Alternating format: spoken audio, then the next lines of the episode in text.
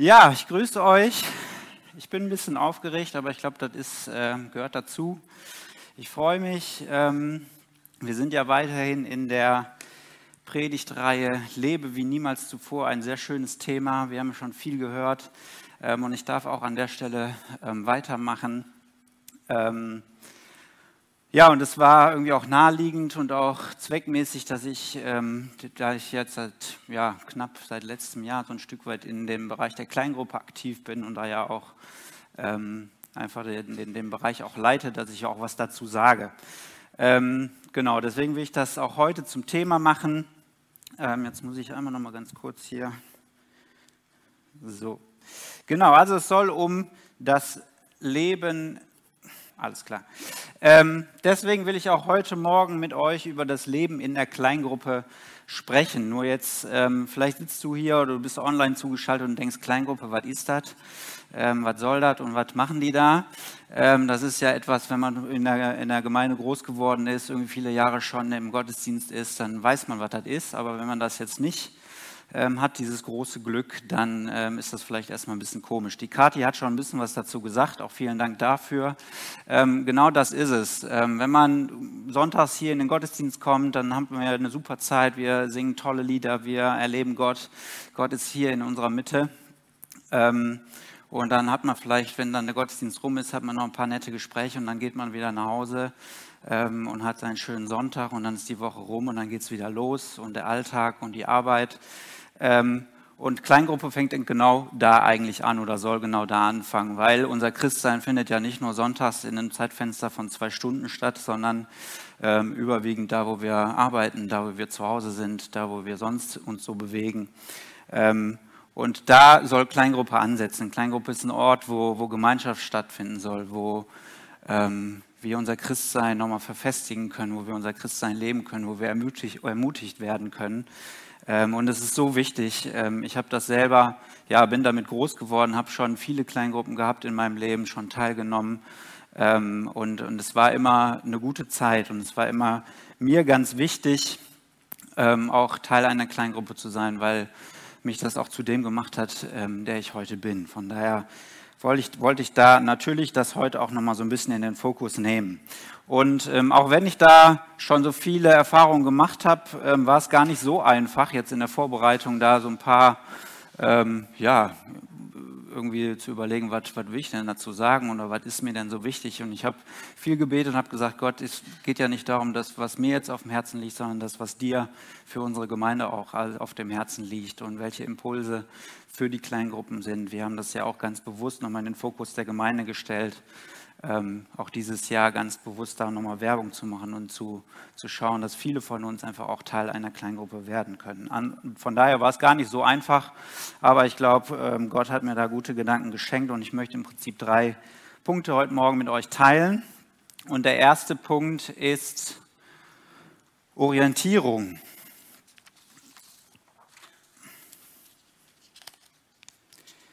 Und ich habe da mal eine schöne Definition rausgesucht. Unter Orientierung versteht man die Fähigkeit zur zeitlichen, zur räumlichen oder mentalen Ausrichtung eines Subjekts, also einer Person, und im übertragenen Sinn auch die Ausrichtung selbst. Subjekt, Objekt.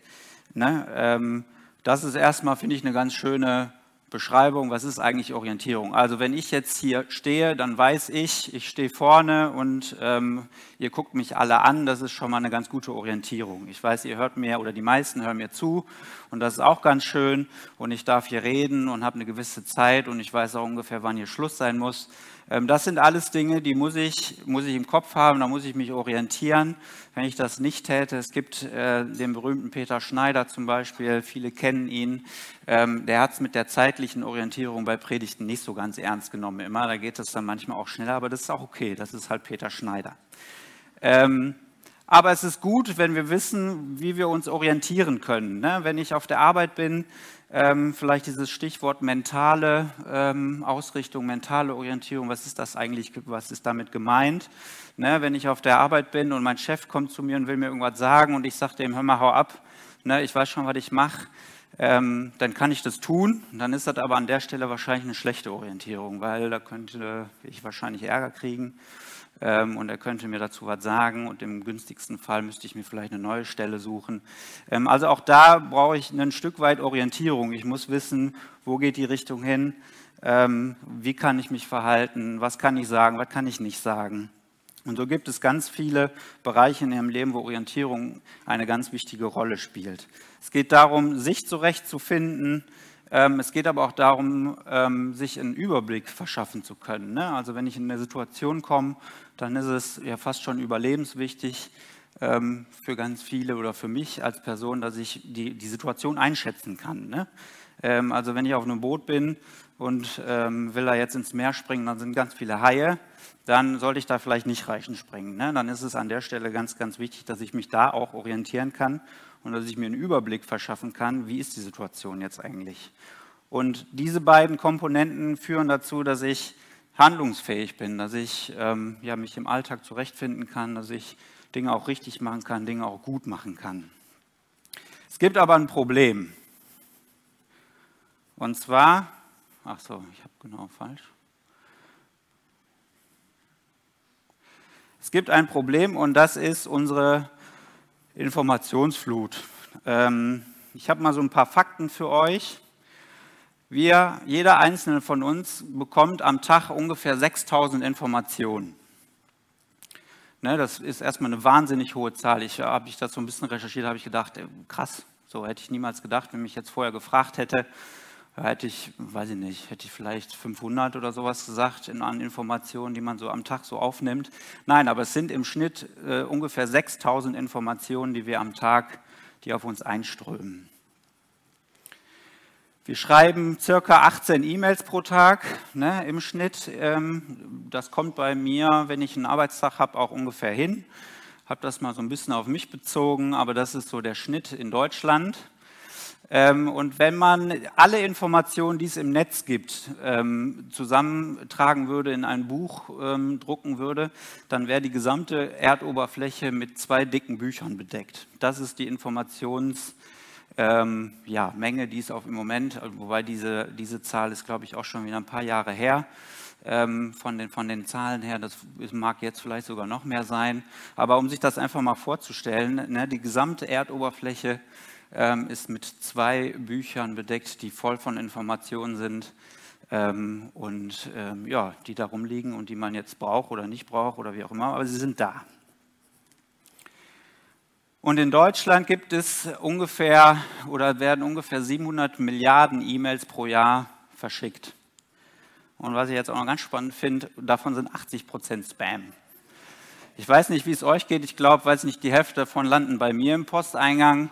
Ähm, ne, 80 Prozent Spam, also wirklich was, was man auch nicht braucht. Das, das sieht man, das löscht man, ähm, da guckt man vielleicht mal drei Sekunden drauf, aber das ist einfach nur lästig und nervt und ähm, ja, wie auch immer. Aber ähm, das, sind, das sind die Sachen, mit denen wir uns tagtäglich beschäftigen. Wir kriegen Informationen, wir kriegen Informationen, die wir nicht haben wollen, die uns auch nicht betreffen, die ähm, ja, müssen uns damit beschäftigen, ne, müssen E-Mails schreiben, kriegen E-Mails.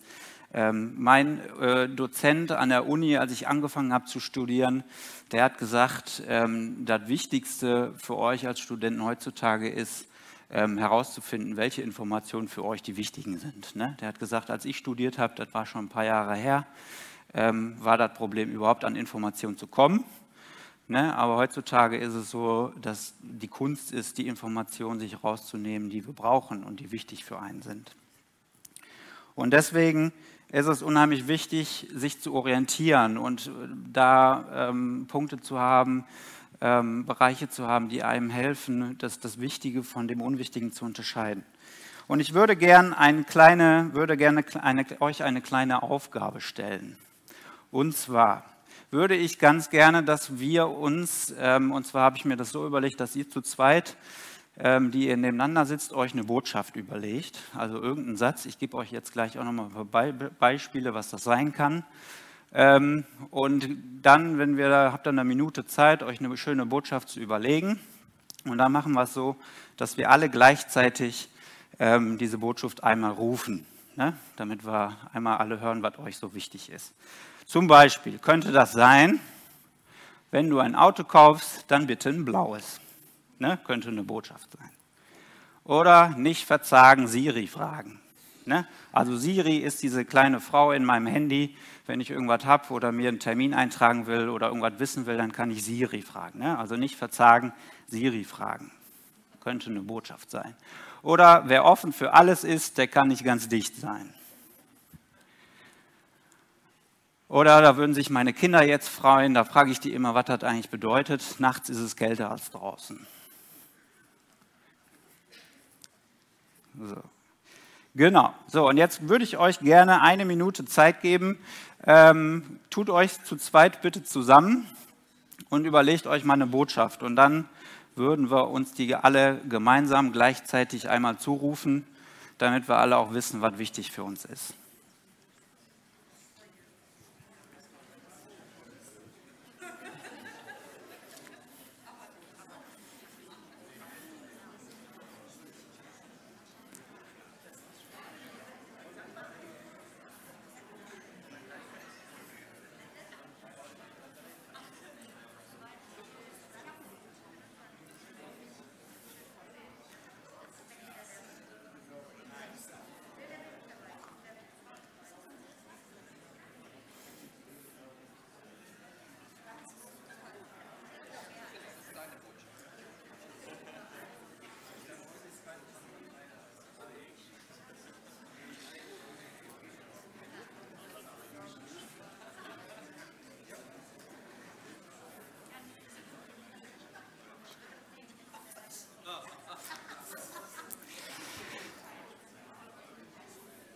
So, habt ihr alle eine Botschaft?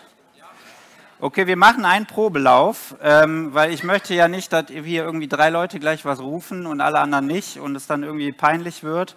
Wir machen einen Probelauf mit dem zweiten Satz, also nicht verzagen Siri fragen, der ist schön kurz. Ähm, ich zähle bis drei und dann rufen wir einmal alle den Satz nicht verzagen Siri fragen. Ähm, ne? Und dann alle schön kräftig und laut und das ist dann der Probelauf. Bereit?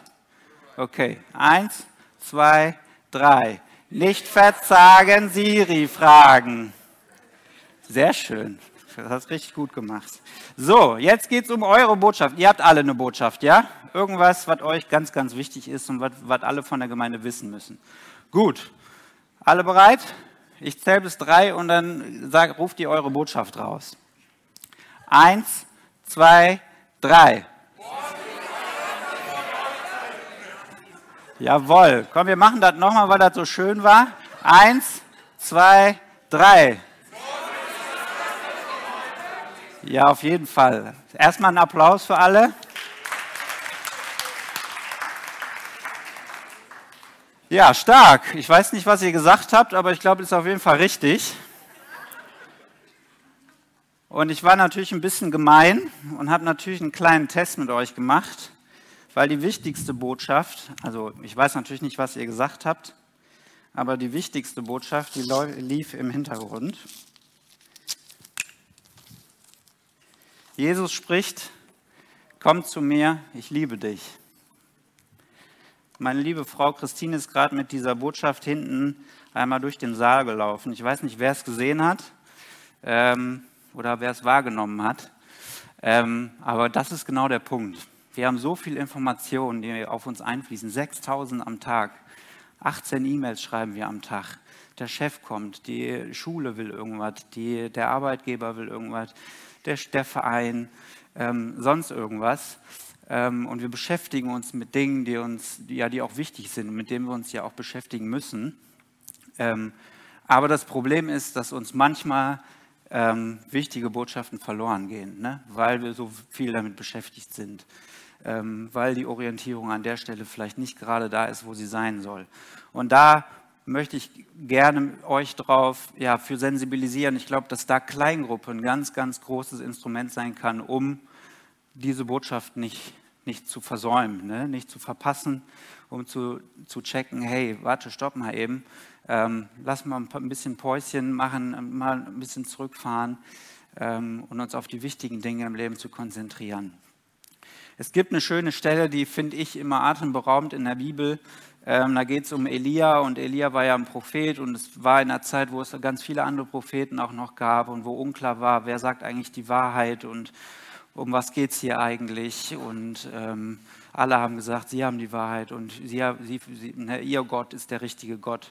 Und Elia hatte den Auftrag, dass ähm, diese falschen Propheten zu denen hinzugehen und den, den Menschen zu sagen, ähm, den Menschen zu sagen, hey, der Gott, der die Welt erschaffen hat, ist der richtige Gott und glaubt nicht den anderen, sondern glaubt diesem Gott, der euch erschaffen hat und der euch liebt von ganzem Herzen. Und dann gibt es eine Situation, da gab es dann Streit und hat der Elia ähm, ja, einige Menschen umgebracht und das hat dazu geführt, dass ihm auch gedroht wurde. Und ich glaube, an der Stelle hat Elia ein Stück weit die Orientierung verloren und hat dann ähm, aufgrund dieser Bedrohung, die es dann plötzlich in seinem Leben gab, ist er dann geflüchtet ähm, in die Wüste. Äh, ne, in, der, in, der, Bibel steht, eine Tagesreise ist er erstmal weg ne, und abgehauen und hat sich irgendwo versteckt. Und dann gibt es eben eine Stelle, die würde ich ganz gerne einmal lesen. Die steht im 1. Könige 19, 11. Wer eine Bibel hat, darf sie gerne aufschlagen.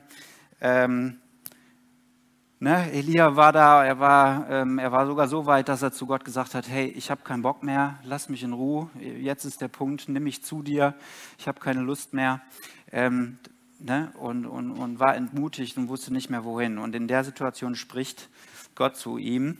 Ähm, und ich persönlich liebe diese Stelle. Und da sprach der Herr zu ihm, geh hinaus und stell dich auf den Berg vor den Herrn, denn der Herr wird vorübergehen.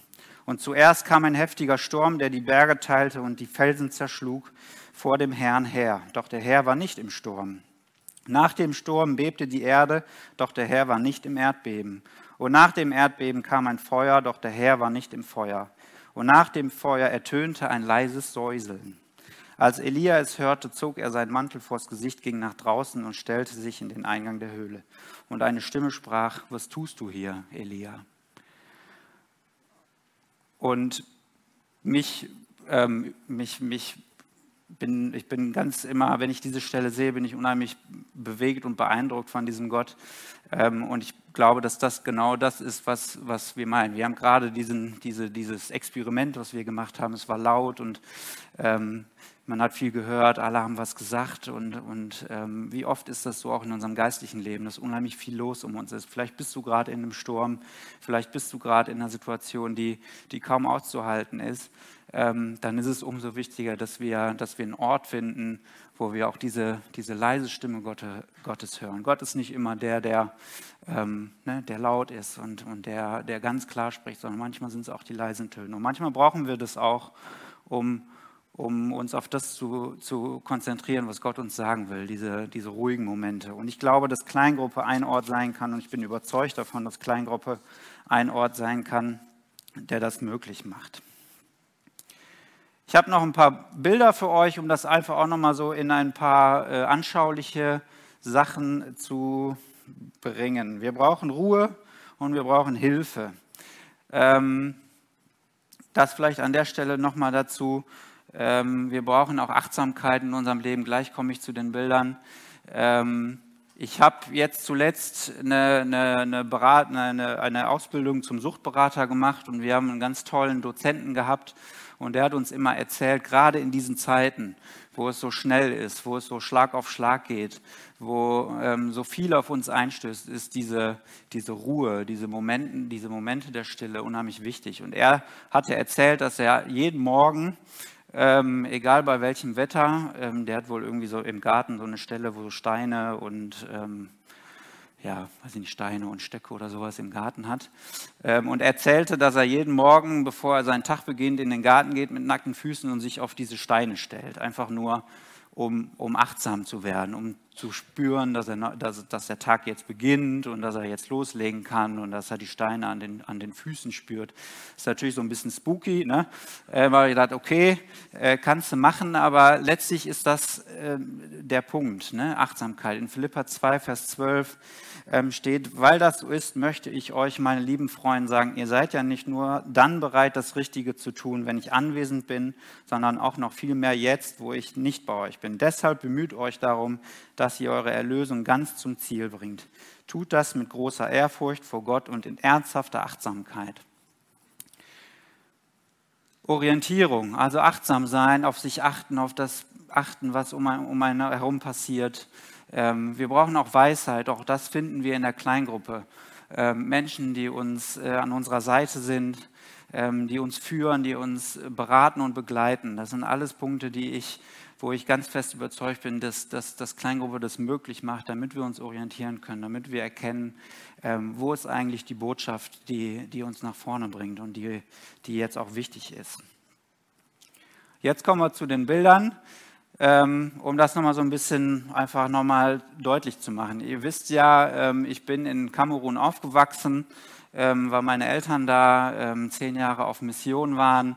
Und ich erinnere mich an eine, an eine Situation, ich weiß gar nicht, wie alt ich bin, ich muss noch relativ klein gewesen sein. Wir sind oftmals in den Ferien zurück nach Deutschland, Urlaub, zurück nach Deutschland geflogen, um Urlaub zu machen. Ähm, und ich weiß noch, ich kann mich nur noch an die Situation erinnern, dass ich an diesem Flughafen stand. Meine Eltern waren irgendwie drumherum, meine Geschwister. Ähm, und ich mich absolut verloren gefühlt habe. Ich habe gedacht, wo bin ich hier gelandet? Was ist das für ein Ort? Ähm, und das Einzige, was ich gedacht habe, ist, wo ist die Hand meines Vaters? Das ist meine Rettung. Ne? Also wenn ich den verliere, dann bin ich verloren. Dann kann ich direkt aufgeben. Das ist das, das, diese Emotion habe ich heute noch, wenn ich an die Situation denke.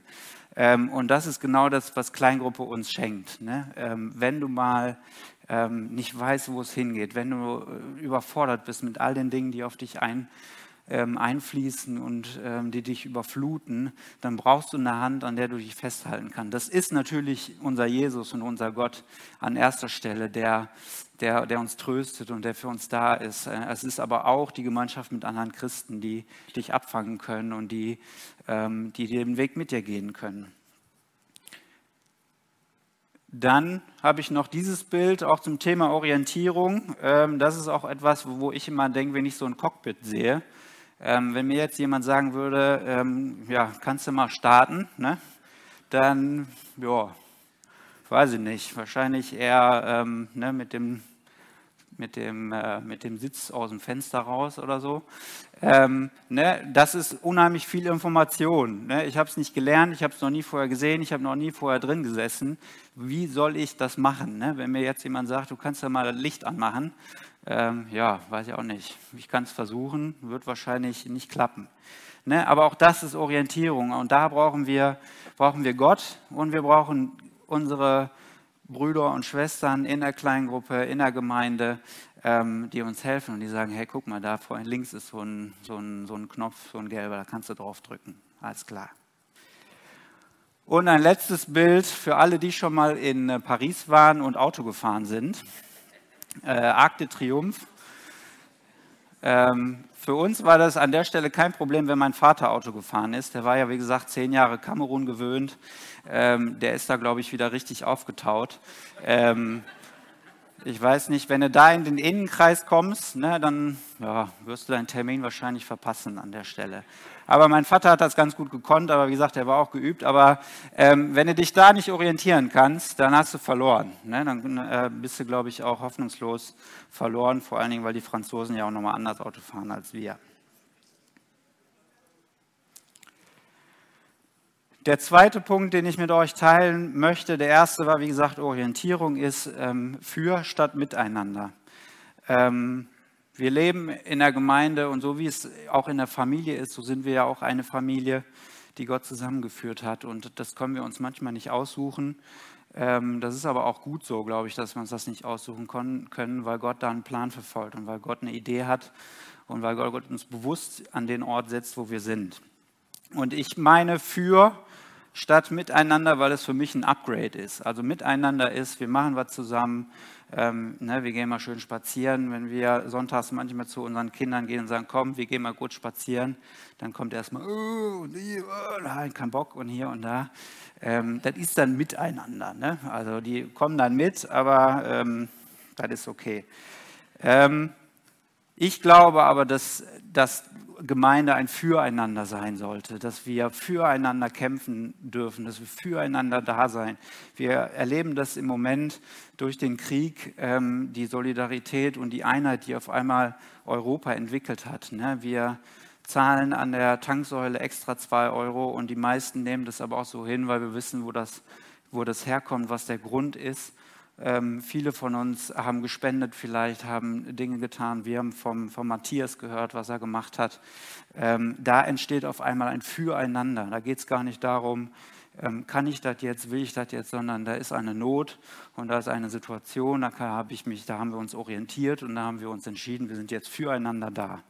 Und ich glaube, dass wir das brauchen in unserer Gemeinde und ich glaube, dass wir das als Christen brauchen, ähm, dass es nicht um ein, um ein Miteinander geht, sondern dass es um ein Füreinander geht.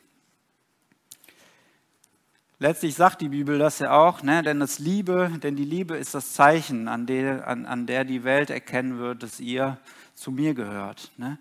Und wenn wir über Liebe nachdenken, dann ist es immer der Schritt auf den anderen zu. Dann ist es immer die paar Meter mehr, die ich gehe, um jemanden zu gewinnen. Dann geht es immer darum, dass ich den, den, den, meinen Mitmenschen gewinnen möchte, dass ich meinem Mitmenschen was Gutes tun möchte ähm, und dass ich für ihn da sein möchte. Nun bin ich schon relativ lange auch in der Gemeinde und ich bin in der Gemeinde groß geworden und ähm, ich habe oft, ja natürlich auch selber den Fehler gemacht, dass wir nicht so miteinander umgehen, wie wir es vielleicht sollen. Und das ist auch nicht immer so einfach und wir alle sind Menschen und wir alle machen Fehler.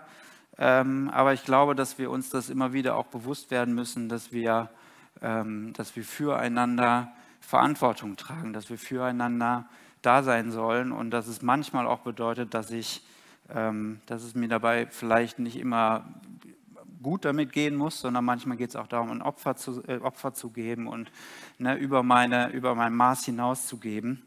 Ähm, und das hat immer ganz viel damit zu tun, ähm, einander zu erkennen und den anderen zu sehen als Menschen, als der, der er ist. Ich habe zum Beispiel auf meiner Arbeit, ne, ich bin ja, ähm, bin ja Bewährungshelfer, habe also mit, mit Menschen zu tun, die, die straffällig geworden sind, die oftmals schwer straffällig geworden sind ne, ähm, und schwere Straftaten begangen haben.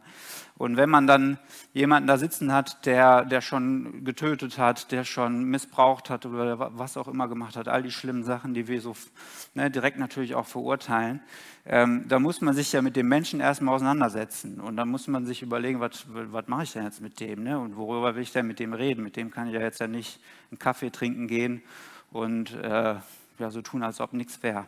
Aber genau das tue ich. Ne? Ich gehe mit dem Kaffee trinken, ähm, ich lade ihn zu mir ins Büro ein und wir sprechen über die Dinge, die ihn beschäftigen. Ähm, auch wenn ich jetzt erstmal denke, Mensch, was ist das für ein Typ?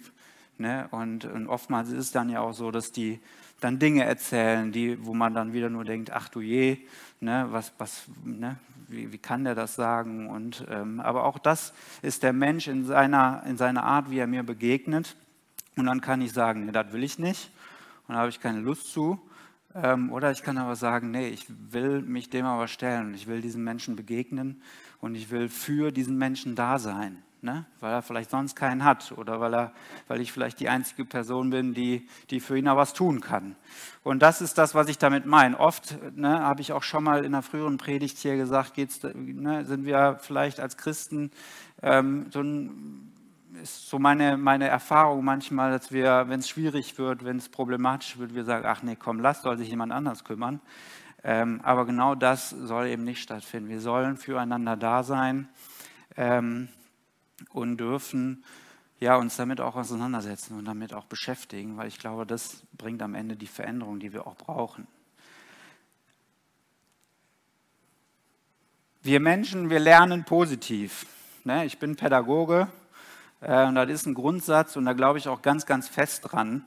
Ähm, wir brauchen, ähm, wir brauchen positive Bestärkung. Ne? Wir lernen nicht, ohne dass wir was Positives haben. Wenn ich ständig höre, das hast du aber nicht gut gemacht, das ist aber blöd gelaufen, das hast du aber schlecht gemacht, dann wird das am Ende, glaube ich, nicht wirklich was bringen. Dann würde ich auch irgendwann sagen, gut, dann soll es jemand anders machen. Ne? Wir brauchen wir lernen positiv. Das heißt, auch da in Kleingruppe darf es, darf es ein, ein Raum entstehen, darf ein Raum entstehen, wo wir uns bestärken, wo wir uns ermutigen, wo wir sagen, hey, das hast du gut gemacht und äh, das kannst du und versuch doch das nochmal.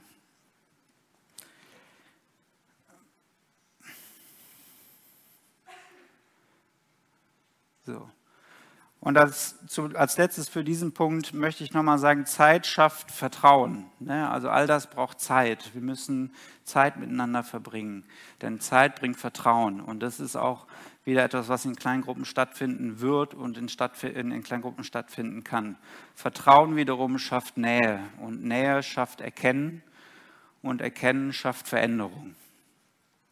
Und das ist, glaube ich, das, was, was in Kleingruppe, was Gott, glaube ich, auch an diesem Ort in unserer Gemeinde neu schaffen will und, und viel mehr aufbauen möchte mit uns gemeinsam, ähm, dass das möglich wird in Kleingruppen, dass wir, dass wir ähm, Zeit miteinander verbringen, dass wir, dass wir Vertrauen zueinander aufbauen, dass wir ähm, ne, Nähe aufbauen und dass das wieder möglich macht, dass ich andere Menschen überhaupt erst kennenlerne und erkenne, wer ist das überhaupt. Ne? Ich kann hier Menschen schon gesehen haben, die ich jetzt hundertmal gesehen habe und trotzdem weiß ich eigentlich gar nicht, wer, wer das ist. Ne? Also ähm, so ehrlich bin ich an der Stelle, ähm, dass ich nicht jeden von euch gut kenne. Ne? Ich kenne äh, einige, aber viele auch nicht und das ist eigentlich schade.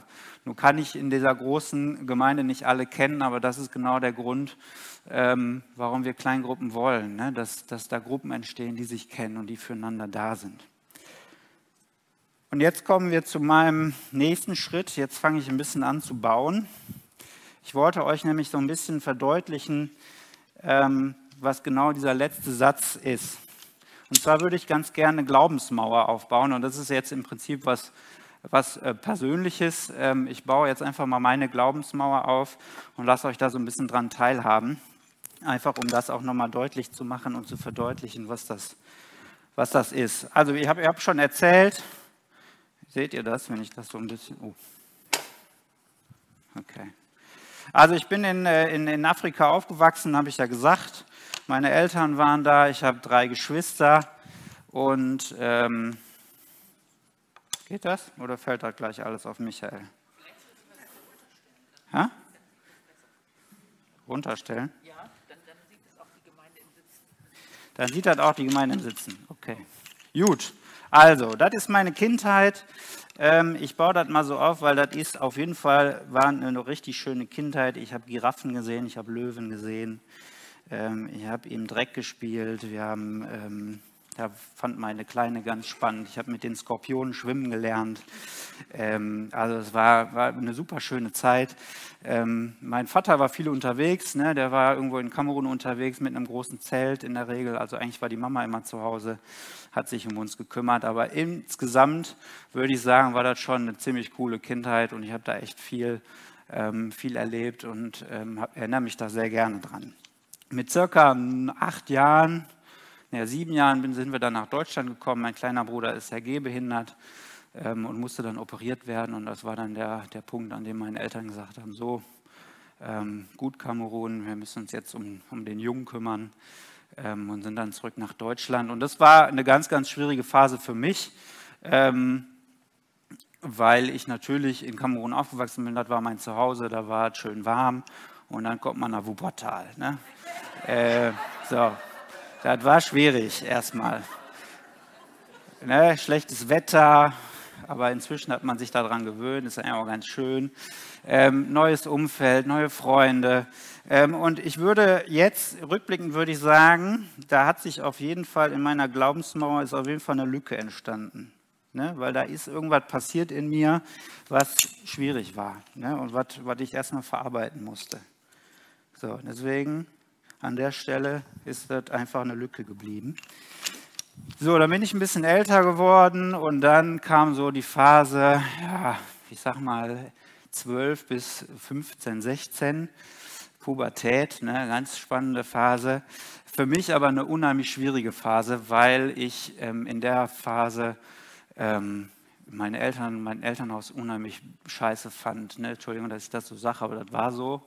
Ne? Bringt ja nichts, das anders zu sagen. Ich war unzufrieden, ich war unglücklich. Ich habe gedacht, was ist das für eine Familie? Ich gehöre hier nicht her.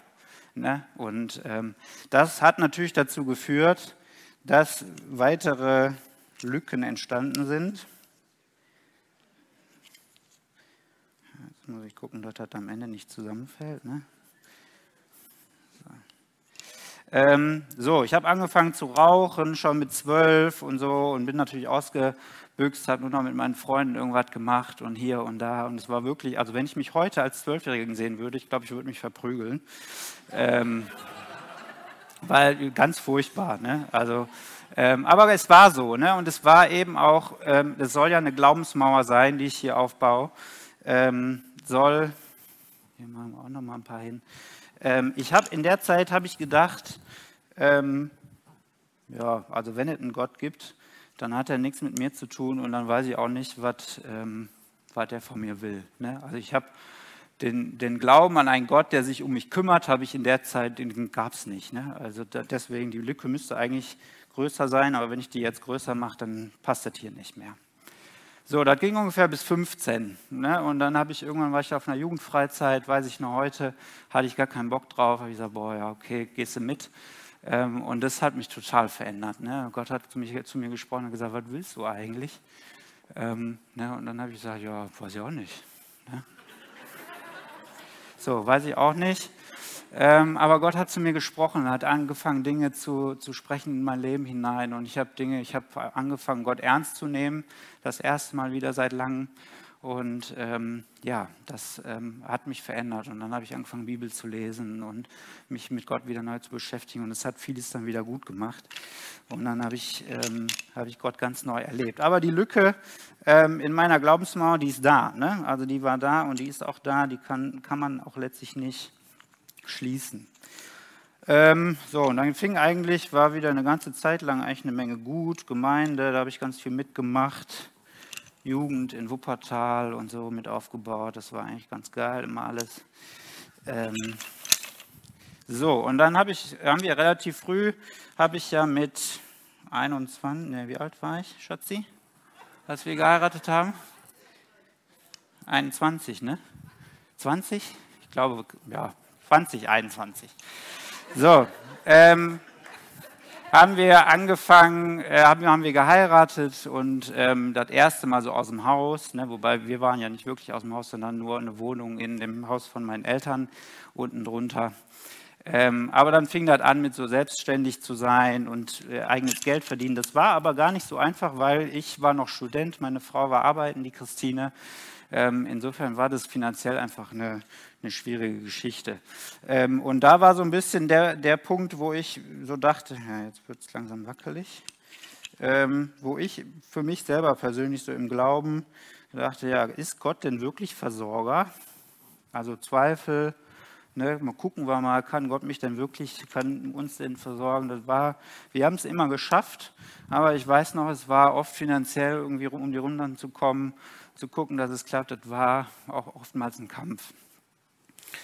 Und jetzt spule ich so ein bisschen vor, das haben wir alles gut hingekriegt.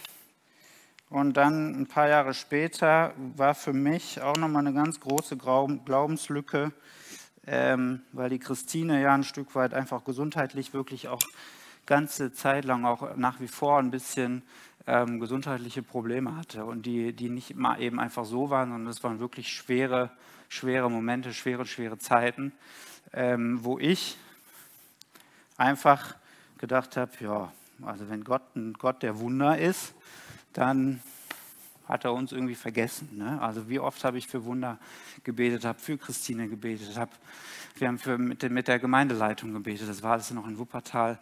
Ähm, und letztlich ist nicht viel passiert gefühlt. Ne? Und ähm, das war für mich, ist auf jeden Fall eine Lücke entstanden, die, ähm, ja, die da ist und wo ich äh, in meinem Glauben auch versucht worden bin. Ne?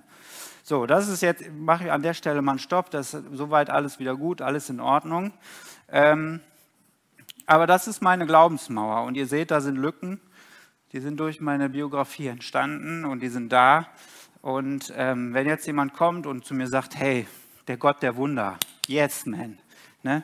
könnt ihr euch vorstellen, was das bei mir macht? Oder wenn jemand, ne, oder du, vielleicht bist du, bist du in einem anderen Bereich, äh, hast du da eine Lücke. Ihr könnt das ja mal für euch gedanklich machen oder zu Hause nachbauen.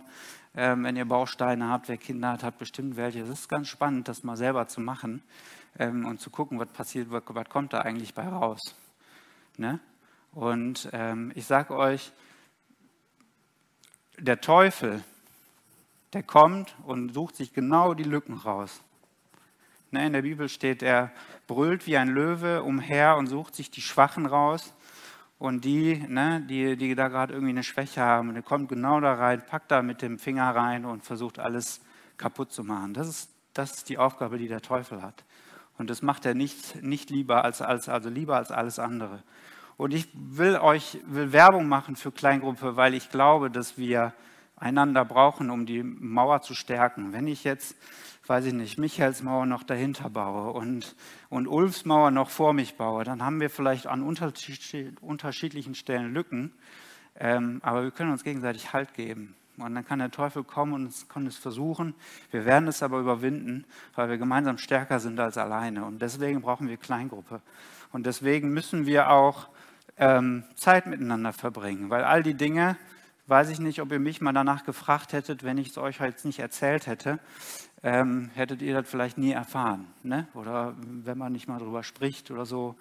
Ähm, deswegen brauchen wir Zeit, weil das schafft Vertrauen. Und Vertrauen schafft Nähe und über Nähe können wir einander erkennen und wir können miteinander ins Gespräch kommen.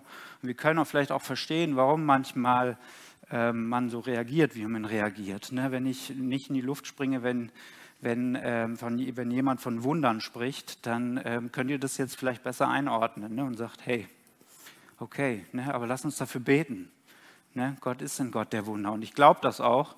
Ähm, und ich halte daran fest und vielleicht kommt der Moment irgendwann und dann wird das, ne, wird das wieder, wird, wird das verfestigt.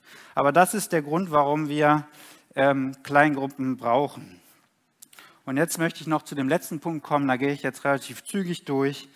Ähm, das ist Wahrhaftigkeit. Die Definition habe ich in Wikipedia gefunden. Wahrhaftigkeit ist eine vom Individuum sowohl kognitiv als auch emotional verantwortete innere Haltung, die das Streben nach Wahrheit beinhaltet. Ich habe so oft erlebt in Gemeinde, dass wir verurteilen, dass wir beurteilen, dass wir ähm, übereinander sprechen, dass wir nicht miteinander sprechen. Ähm, und das ist ein ganz großer, ähm, ganz großes Ding, was, auf, was Gott mir aufs Herz gelegt hat, dass wir, ähm, dass wir miteinander ehrlich umgehen.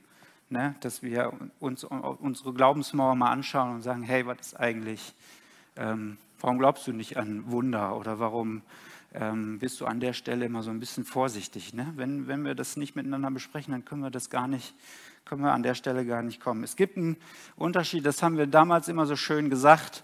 Ähm, in Prediger 7, Vers 29 steht, wir sind wahrhaftig geschaffen. Also das, was Gott in uns hineingelegt hat, ist, dass wir wahrhaftig geschaffen sind. Also wir sind Wesen, die nach der Wahrheit streben, die echtes Leben wollen, die dazu auch gemacht worden sind, dass wir miteinander in Kontakt sind und dass wir einander aufbauen, dass wir füreinander da sind ähm, und dass wir nicht, nicht eine Show abziehen. Ne?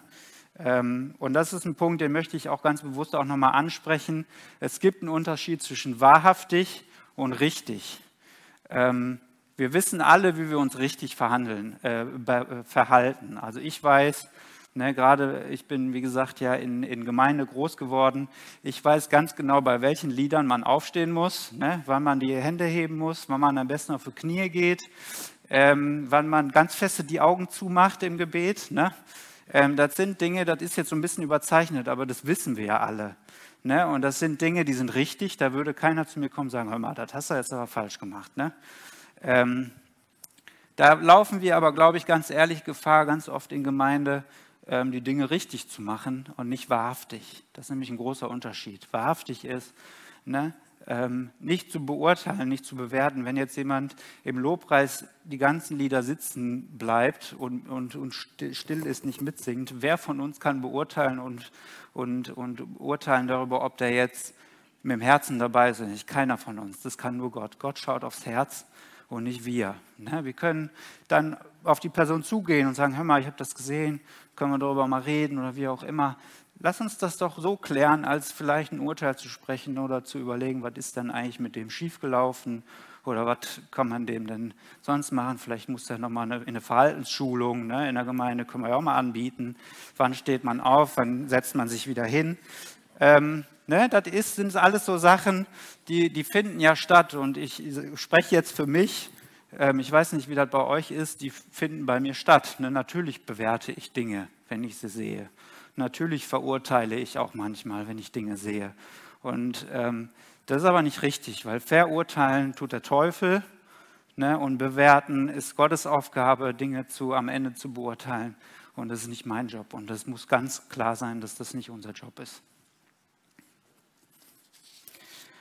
Von daher möchte ich euch ganz bewusst einladen für Kleingruppen und zu sagen, und die, äh, das Lobpreisteam kann schon mal nach vorne kommen, ähm, möchte euch einladen, ähm, für Kleingruppen und Werbung machen, dass wir ähm, ja, einen, Ort schaffen, wo, wo Orientierung möglich ist, wo ein Füreinander möglich ist, wo auch Wahrhaftigkeit möglich ist, ne? wo wir hinkommen können, so wie wir sind. Ne? Ich würde doch lieber zu einem Ort gehen, wo ich weiß, hey, da kannst du hingehen. Selbst wenn du einen scheiß Tag hast, selbst wenn es dir richtig dreckig geht, da kannst du hingehen, weil du weißt, da sind Leute, die nehmen dich an und die reden mit dir ähm, und nicht die Sorge haben, ja, da muss ich da jetzt vielleicht lächeln, obwohl mir gar nicht zum Lächeln zumute ist. Ähm, ne? Und das ist, glaube ich, das, was wir wollen und das, was wir auch brauchen. Und von daher möchte ich da Werbung zu machen. Und das, das kann nur funktionieren, wenn wir alle mit Gott gehen ne? und wenn wir alle miteinander ähm, uns auch danach ausstreben, ne? danach streben, die Wahrheit zu erfahren, mit Gott die Wahrheit zu, zu untersuchen, ähm, offen und ehrlich miteinander umzugehen. Ne? Ähm, ich weiß, manchmal ist es unangenehm, vielleicht Fragen zu stellen oder manchmal denkt man sich, ich kann den ja jetzt nicht fragen, was ist denn los? Ne? Warum nicht? Fragt doch einfach. Ne? Ich möchte euch ein bisschen die Sorge nehmen. Ähm, Ne, wenn du Fragen hast, die, die die Menschen betreffen, die andere Christen betreffen, dann, dann geh doch hin und stell die Frage. Ich glaube, keiner wird dir den Kopf abreißen. Vielmehr wird es Türen öffnen, ne? weil es Zeit schafft, weil es Offenheit schafft, weil es Vertrauen schafft. Und ich möchte zum Abschluss einfach das auch nochmal ganz bewusst in unsere Mitte legen und dafür beten, dass ähm, Kleingruppen entstehen. Ich möchte an der Stelle nochmal Werbung machen. Wenn du Bock auf Kleingruppe hast, dann starte das. Du brauchst nicht Theologie studiert haben, Ne? Wenn du irgendwo eine Werkstatt hast und denkst eigentlich ganz cool, einfach mal einen Tisch zu bauen, dann mach das doch. Es gibt bestimmt Leute, die damit zukommen würden. Mehr muss es gar nicht haben. Wenn du Bock hast, weiß ich nicht, jeden Mittwoch einen Burger essen zu gehen, dann mach das doch. Dann nimm Leute mit von hier und dann entsteht ein Raum, wo Menschen hinkommen können ähm, und wo wir einander stärken können, ne? wo wir eine Mauer bauen können, die keiner kaputt machen kann, weil Gott bei uns ist. Dafür möchte ich gern beten und ich möchte aber auch ganz bewusst euch einladen, diejenigen, die vielleicht zum ersten Mal hier sind oder die ähm, noch nie von einem Gott gehört haben oder noch nie von Kleingruppe gehört haben und denken, hey, eigentlich ganz gut, könnte ich mir vorstellen oder sich angesprochen fühlen. Ich glaube auch, ähm, das hat mir, der, ähm, äh, hat mir der Geist Gottes heute in der Vorbereitung gesagt, dass das Plakat für jemanden bestimmt ist. Ich weiß nicht, ob derjenige hier ist wenn du das bist, kannst du es gern bei mir abholen. Ähm, Jesus spricht, komm zu mir, ich liebe dich. Und die, die das vielleicht noch gar nicht in ihrem Leben so richtig verstanden oder noch nicht so aufgenommen haben, die möchte ich, für die möchte ich auch beten jetzt gleich, ähm, dass, dass sie Gott erleben, dass Gott in ihr Leben kommt, weil das ist das Wichtigste, die wichtigste Entscheidung im Leben. Okay, mögt ihr dazu mit mir aufstehen? Da würde ich einmal beten. Vater, ich danke dir, dass du mitten unter uns bist, Jesus, und dass du wirkst und dass du ein echtes Interesse an uns hast, an mir, an jedem anderen hier im Raum, Jesus. Und ich möchte vor allem für die beten, die dich noch nicht kennen, die aber jetzt von dir angesprochen sind und die, die überlegen, wie es wohl ist, ein Leben mit dir zu führen. Ich möchte dir sagen, tu es, das ist die beste Entscheidung, die du tun kannst. Und wir möchten dir möchte dir diese, diese Menschen jetzt hinlegen. Jesus, berühre du sie und sei du bei ihnen. Danke, dass du sie liebst und dass, ähm, dass du jeden von uns liebst.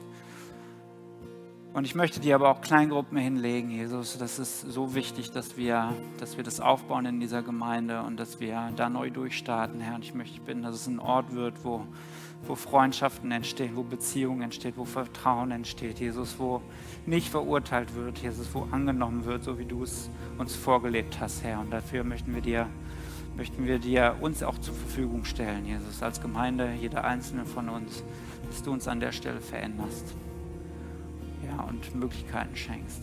Amen.